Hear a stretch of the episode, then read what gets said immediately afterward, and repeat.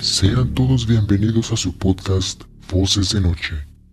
Prepárate para escuchar los casos más escalofriantes y aterradores, acontecimientos que han escrito su historia con sangre y que hasta nuestros días las almas de sus protagonistas siguen penando.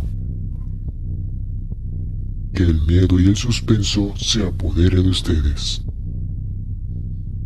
Desde hace más de 30 años, la casa ubicada en la calle Hacienda Vejil número 408 de la colonia Jardines de la Hacienda en la ciudad de Querétaro está abandonada. Ese que fue alguna vez un hogar se quedó solo cuando sus paredes se mancharon de sangre. Ahí vivía Claudia Mijango Zarzac, madre divorciada con tres niños pequeños a su cargo. Sus hijos eran Claudia María, Ana Belén y Alfredo Gutiérrez Mijangos de 11, 9 y 6 años respectivamente. Los niños murieron en manos de su madre el día 24 de abril de 1989, quien habría sido reina de belleza en su natal Mazatlán, Sinaloa, y era dueña de una tienda de ropa de mujer en Querétaro. A Claudia se le preguntó mucho acerca de lo sucedido y durante mucho tiempo guardó silencio, Después dijo que no recordaba absolutamente nada y al final aseguró que una pequeña voz le ordenó que atacara a sus hijos.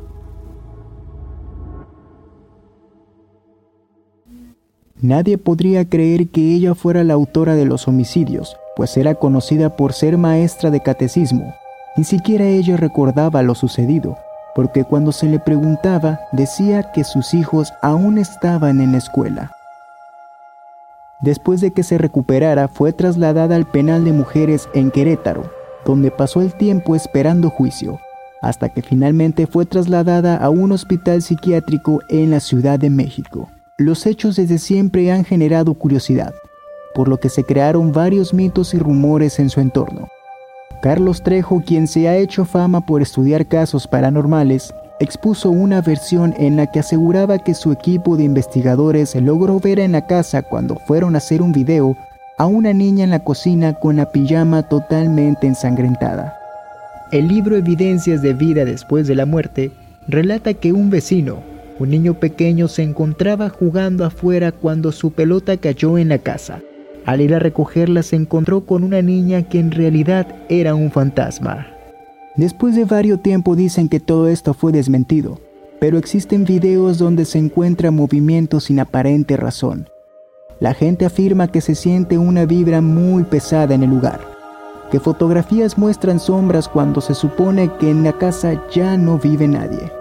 Otras versiones aseguran que algo maligno habita en la casa, que hizo que Claudia María Mijango Zarzac de 33 años de edad en aquella época actuara de tal manera en contra de sus hijos. Decían que estaba completamente poseída porque cuando se encontraba recluida hablaba con alguien y hacía una voz más gruesa a la que se le tiene conocida. Sin embargo, también se sabe que es maníaco depresiva y sufría lagunas mentales y delirio de persecución. Los fanáticos de experiencias paranormales ven en el caso situaciones fuera de lo común, por lo que han sido varias las visitas que se han realizado a la casa Mijangos para tratar de averiguar el porqué de las cosas.